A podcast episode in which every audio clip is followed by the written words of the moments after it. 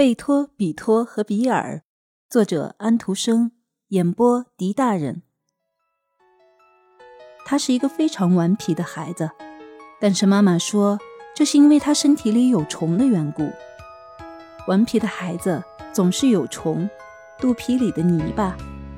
他生硬和固执的脾气，有一天在妈妈的新绸衣上发作了。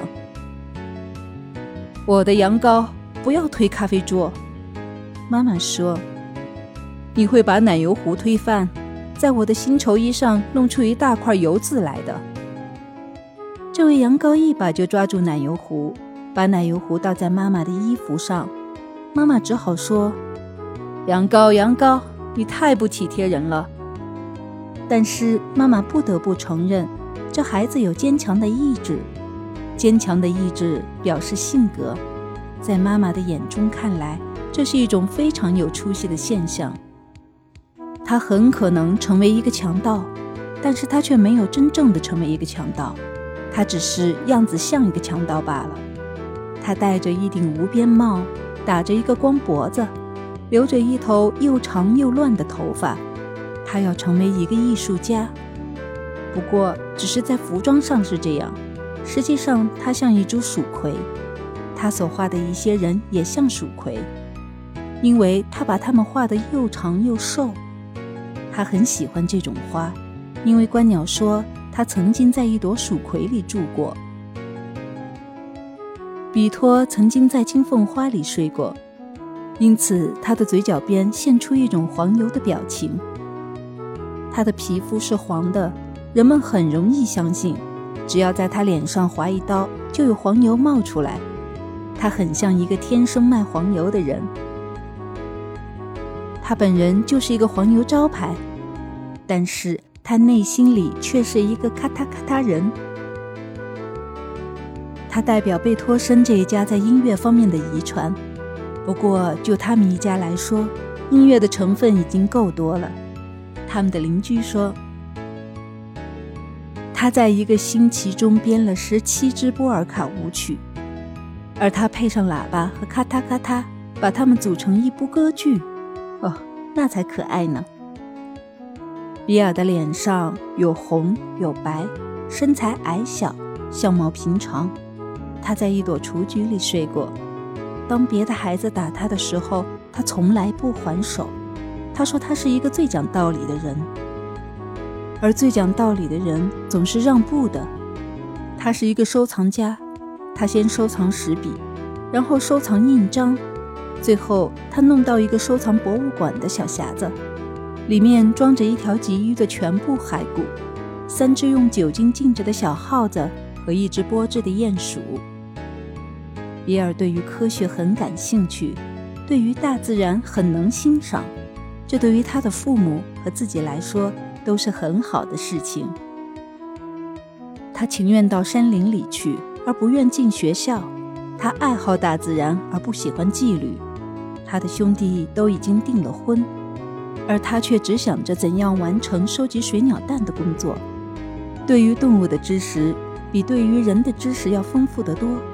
他认为，在我们最重视的一个问题上——爱情问题上，我们赶不上动物。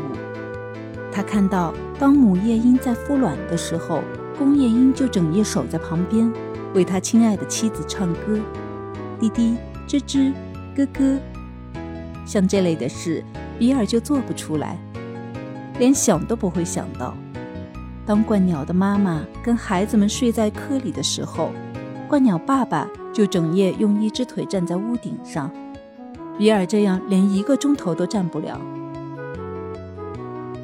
有一天，当他研究一个蜘蛛网里的东西时，他忽然完全放弃了结婚的念头。蜘蛛先生忙着织网。